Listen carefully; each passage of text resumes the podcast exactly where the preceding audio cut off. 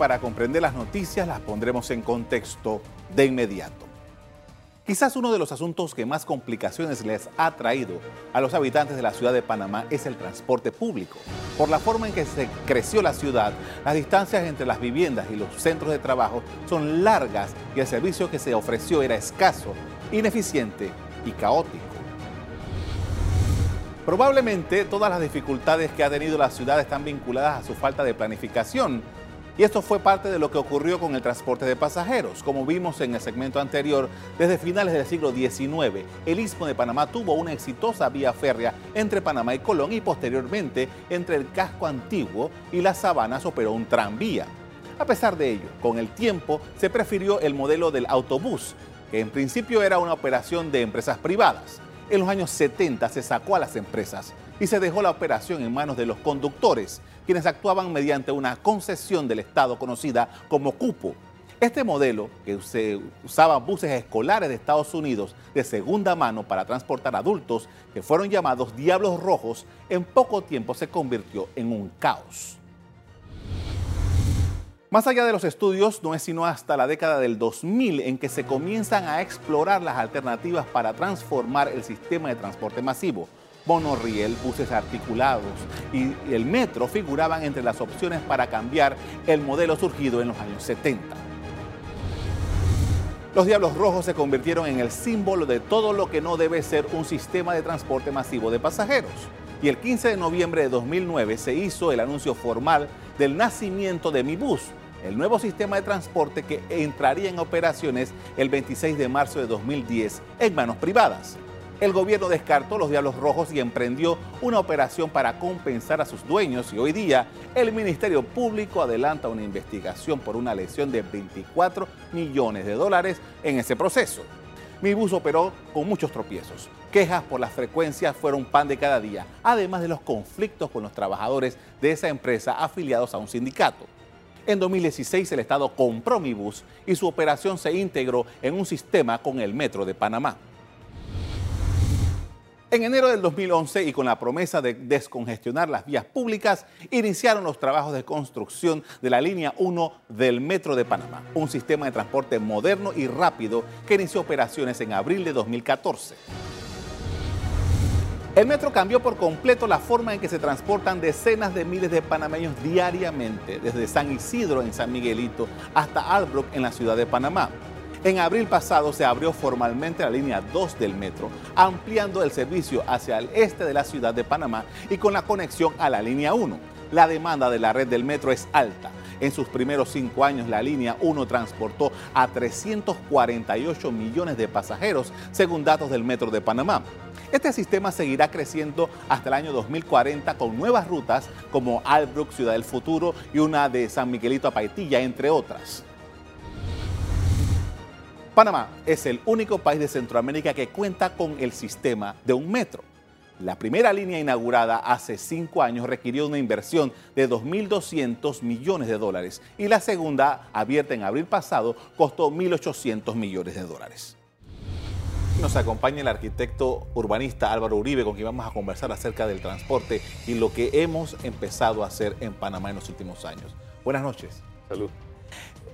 Explíquenos, ¿en qué momento estamos ahora mismo en esta modernización efectiva del transporte público en la ciudad de Panamá? Bueno, estamos en probablemente en uno de los momentos más importantes por la, escala de la ciudad, la escala de los problemas. El transporte siempre ha sido visto como un problema y con buenas razones, pero también en este momento el transporte es la principal solución a todos los temas de planificación. Eso es, eso es sumamente importante porque permite abarcar, en el caso nuestro, una ciudad sumamente desperdigada, una ciudad que tiene tres ejes nada más, este-oeste y uno del norte-sur. Y, y sobre, esas, sobre ese sistema que la ciudad creció y ahora tiene más o menos dos millones de habitantes, el área metropolitana, eh, tiene unas dimensiones extraordinariamente largas que no, que no se compadecen con el tamaño de la ciudad. Ciudades como Sao Paulo o como Ciudad de México, que son de las más grandes del planeta, no tienen esa dimensión que ya está superando los 80 kilómetros de longitud en el caso nuestro. Y ese, ese, ese desparramamiento y esa ciudad tan desperdigada hacen sumamente difícil el funcionamiento. Entonces el transporte, la movilidad como se llama ahora, porque es una cosa mucho más abarcadora, es el instrumento principal para poder transformar ese diseño que fuimos heredando de la tradición y, de, y de la, del liberalismo, del leseferismo, ese de dejar hacer las cosas principalmente porque se confió que el mercado era capaz de hacer las mejores asignaciones posibles de los recursos y eso no funcionó. Entonces, en este momento, el transporte, estamos en el momento tal vez más crucial de, la historia, por, simplemente por el tamaño que tenemos de ciudad y porque ahora contamos con un instrumento sumamente potente para transformarla. Ese instrumento puede ser, eh, se refiere usted al metro. ¿Por qué el metro es tan importante para lograr eso que usted nos acaba de decir? No es solamente el metro, el metro es, la punta de lanza de todo el sistema, porque el metro hizo posible vencer la resistencia que había de esa inercia de haber hecho las cosas como las estábamos haciendo desde 1970 más o menos, en donde se, dejó hacer. Y el metro vino a plantear la necesidad de, crear y de eh, recuperar el espacio público de la ciudad, porque funciona ahí, el metro funciona en las servidumbres públicas. Claro. Y esa, y esa incorporación de espacio público para el funcionamiento del propio sistema de metro, empezando con una especie de oasis alrededor de las estaciones, donde hubo que liberar todo el espacio que había sido eh, tomado por los automóviles principalmente, que eran estacionamientos en todas partes, permitió iniciar una transformación del espacio de la ciudad para el peatón.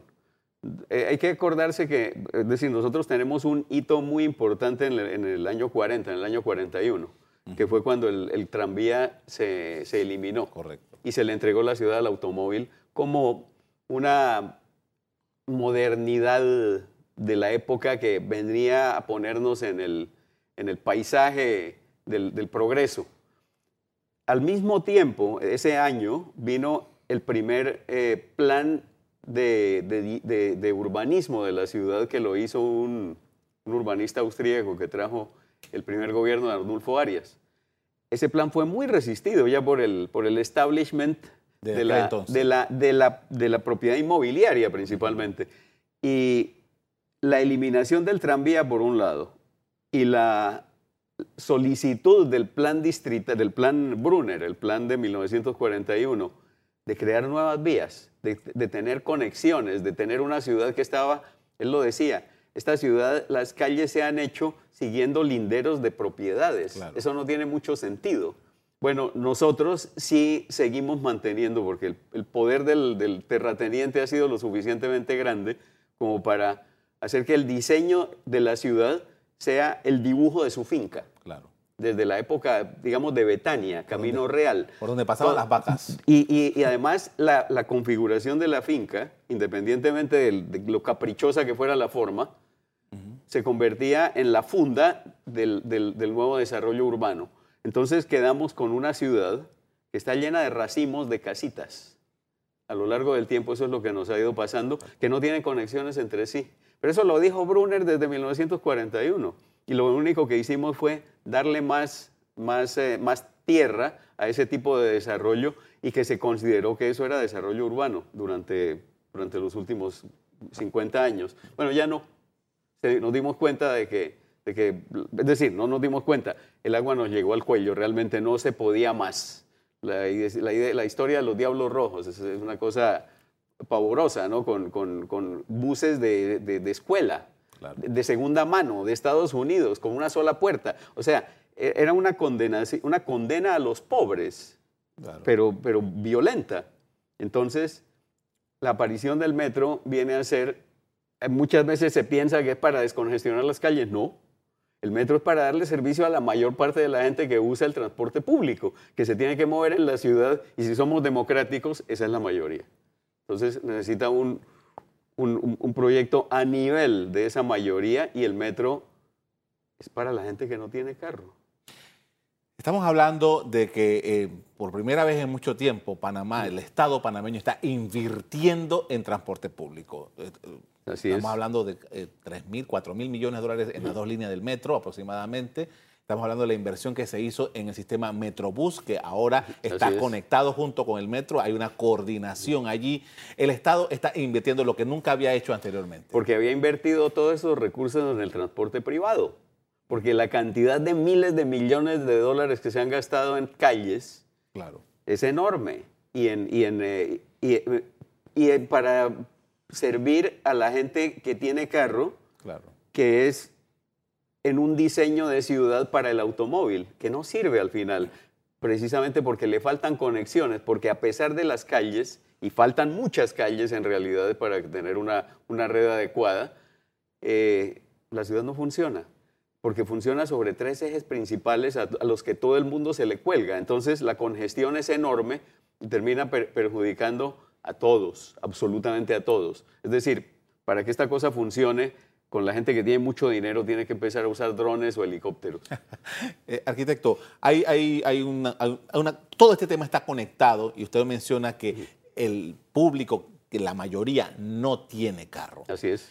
Necesita caminar. Usted decía hace un rato. No, es que el lo metro, hace. No es que necesita, es que lo hace por fuerza. Por fuerza, pero el metro dice, hemos recuperado los espacios públicos que antes habían sido tomados. Estamos empezando a hacerlo. Explíquenos eso, porque es importante que, porque la gente ah, creo que no está del, todo claro la necesidad de este tema de la acera y el espacio público. Mire, nosotros lo que pasa es que el, espacio público se ha degradado muchísimo en favor del automóvil, que, lo, que lo ocupó todo, ocupó todo lo que había. Hasta, hasta los espacios de parque, por ejemplo, se convirtieron eventualmente en estacionamientos como ocurrió en el barrio de la exposición. Claro. Eh, y, resulta que el espacio público es un poco el aglutinante que permite que las unidades urbanas se, vinculen. Es decir, la ciudad está compuesta de barrios y de proyectos urbanos y de, áreas comerciales y de áreas de, empleo y de instituciones. Y todo eso está conectado entre sí con una red, idealmente una red que es el, espacio público, el espacio de la circulación que es generalmente una calzada con aceras, un espacio para el tránsito de, rodado de automotores y un espacio para el tránsito de peatones que va acompañándolo. Ahí generalmente van las redes de infraestructura también, sanitaria y pluvial, ahí va el acueducto y por ahí van las telecomunicaciones en malla o subterráneas. Eh, ahorita en telarañas, pero eventualmente eso también desaparecerá. Ese espacio es sumamente valioso, sumamente eh, potencialmente muy rico, porque es el espacio del encuentro de la gente. Es el espacio donde la gente aprende a ser, aprende a, tratar al, otro. Es el espacio de la educación, de la urbanidad. Ahí, ahí sabemos que no estamos solos en el mundo. Ahí aprendemos a interactuar, aprendemos a ser corteses, a, saludar, a despedirnos, a sonreír, a, a convivir. esa es una de las formas en que eso ocurre. Eso es sumamente importante por las consecuencias que tiene dentro del cuerpo social. Cuando se individualiza, como nosotros fuimos haciendo, donde cada uno va en una cáscara de metal con ruedas y, se, no, ahí no hay interacción posible, ahí lo que hay es una competencia por el espacio que, hace que, haya muchísima más agresividad. Y que la gente que no tiene acceso a eso, que camine, o como decimos aquí, que mulee. Incluso porque ese es el, ese, es el, defectivo. Eh, claro, porque pobre gente. Y, y, si tienen que eh, utilizar un transporte colectivo, llegaron a utilizar lo que era en realidad un acarreo masivo, que era el de los Diablos Rojos. Eso no era transporte colectivo, era acarreo de gente y acarreo masivo como pudieran. Entonces, eso, ahí ya no hay interacción, ahí lo que hay es una fricción permanente de gente que no cabe en el lugar y que, y que, y que detesta claro. esa, esa, esa proximidad porque eso ya es una invasión de todo. Con el espacio público se revierte la cuestión. No solamente, y por eso el metro es tan importante, porque empieza a conquistar o a reconquistar el espacio para el uso público, para el uso colectivo, para el uso en un transporte de calidad que está tratando a la gente como gente, que le está enseñando a actuar. El metro es una escuela fabulosa de, urbanidad. La gente lo sabe y la gente lo ve y la gente lo aprecia. Porque a la gente que cuando la tratan bien, trata bien. Entonces, ese proceso, que es una escuela de urbanidad que el metro ha, iniciado también, puede continuar en el espacio público, haciendo que el espacio público tenga la misma calidad del espacio que acaban de abandonar, que es el de las estaciones y el de la línea y el tren. Bueno, pero eso se puede hacer entonces en la ciudad y, y, en ese proceso se está. Ahora ya ese no es un asunto que el metro puede hacer, entonces se necesita el concurso de todos. Ahí tiene que aparecer el municipio, ahí tiene que aparecer obras públicas, el Ministerio de Vivienda, ahí tiene que aparecer todo el conjunto de, de, de agencias públicas que permita el ornato, que hagan el diseño del paisaje, proteger las aceras. Es decir, estamos en un proceso que es un poco lento, es decir, es desesperantemente lento si uno quiere porque se necesita mucha coordinación que no estamos acostumbrados a tener, pero, está, pero, pero ya se inició. Por ejemplo, en el caso de la línea 2 del metro, todo esto que le llamamos la vía Tocume, debería iniciarse ahora por parte de las autoridades una, una intervención en esa zona para facilitarle a los usuarios del, del metro poder ir de estación en estación, poder entrar a sus barriadas, poder llegar al supermercado, etcétera. Por supuesto que sí. En ese caso, se puede hacer, eh, ahí, el problema es el de los alimentadores de las estaciones, porque ahí entramos en esa ciudad desperdigada, en esa ciudad de, de, barriaditas por aquí, por todas partes. De racimos. Y que no llegan a ningún lado. Que, no se comunican entre sí y que tienen solamente como cordón umbilical la vida Domingo Díaz. Entonces, ¿cómo, ¿cómo se puede hacer para que esas barriadas puedan tener mejor interacción con la vía? a través de sistemas de transporte locales, que pueden ser del mismo Metrobús. Ahí podemos empezar a pensar en las bicicletas, por ejemplo, que puedan entrar y salir, tener estacionamientos de bicicletas abajo de las estaciones, donde la gente pueda venir, dejarlas, irse en metro y regresar a su casa en bicicleta, haciendo adecuaciones apropiadas para que las barriadas permitan caminar o, ir en bicicleta o tener un transporte local ese tipo de cosas, o empezar a entretejer también las barriadas. Las barriadas no tienen que estar desperdigadas y cada una con su, con su, con su propio espacio. También necesitamos empezar a buscar formas de vincular todo eso, porque además la ciudad no se va a quedar ahí, la ciudad va a seguir creciendo. El plan distrital está planteando para la ciudad de Panamá solamente una, una proyección a 2030 de más o menos 200 mil personas nuevas. ¿Dónde van a estar? ¿Cómo van a estar? Ahí no, sí, no podemos seguir utilizando el mismo modelo porque no ha dado resultado. Y ahora el transporte colectivo y el metro en particular puede ser el, el, conductor de ese modelo nuevo de ciudad que, como le decía, no, no, no lo estamos inventando nosotros. Internacionalmente ya tiene un estatus la idea del transporte colectivo orientando el desarrollo urbano. Usted es el tercer invitado que le voy a hacer más o menos la misma pregunta. O sea, tenemos el área de Santa Ana, Caledonia, Curundú y demás lugares esto en el centro de la ciudad que por muchos años fueron eso, lugar densamente poblado que tenía, todo el mundo caminaba a la escuela, a la, farmacia, al supermercado, al tal y tal, tal. Eso, hay un montón de terrenos que están vacíos ahí. El Estado debería eh, tratar de densificar esa zona para hacer mejor ciudad. Perfectamente, ese, es uno de los potenciales más grandes que tiene la ciudad ahora, que es esa, esa, toda esa parte de la ciudad es reciclable, porque, porque está funcionando como una malla. Toda esa zona de, de, Santana, del Chorrillo, del barrio de la Exposición, de Curundú, que está un poco desconectado por otras razones, pero que también es conectable, y después de Bellavista, de San Francisco, Río Abajo, Parque Lefebre, Betania y Pueblo Nuevo, esas son zonas perfectamente densificables porque tiene una malla que permite transformarlas y, acomodar nuevos usos. Usted no puede hacer eso, por ejemplo, en Villalucre. Claro. Usted no puede hacer eso en, en, en, en Nuevo Tocumen. Usted no puede hacer eso en, esas barriadas de casitas en serie al otro lado del canal, en, Ciudad Bacamonte o en Brisas del Golf de Arraiján que, son ciudades que son poblados desperdigados por allá, que no tienen acceso a nada y que tienen que depender de un cordón umbilical que los lleve a la vía principal, entonces se congestiona todos los días. Esa, e, e, ese, es uno de los antídotos precisamente para la, para la, para la, expansión eh, eh, o para, para la, expansión sin límites de la ciudad, que por un lado ya nos está, nos está, llevando a Chepo, ya, ya, estamos en el distrito de Chepo con barriadas como Villas de Tanara, que ya están del otro lado del río, ya en el distrito, y aquí en Capira con, con Villa Camila en La Pita, la zona donde está el, el, área industrial de, de Riva Smith, que eh, eh, ya son barrios de la ciudad, pero están a distancias, eh, ya son más de 80 kilómetros entre esos dos extremos. Eso es, eso es inmanejable.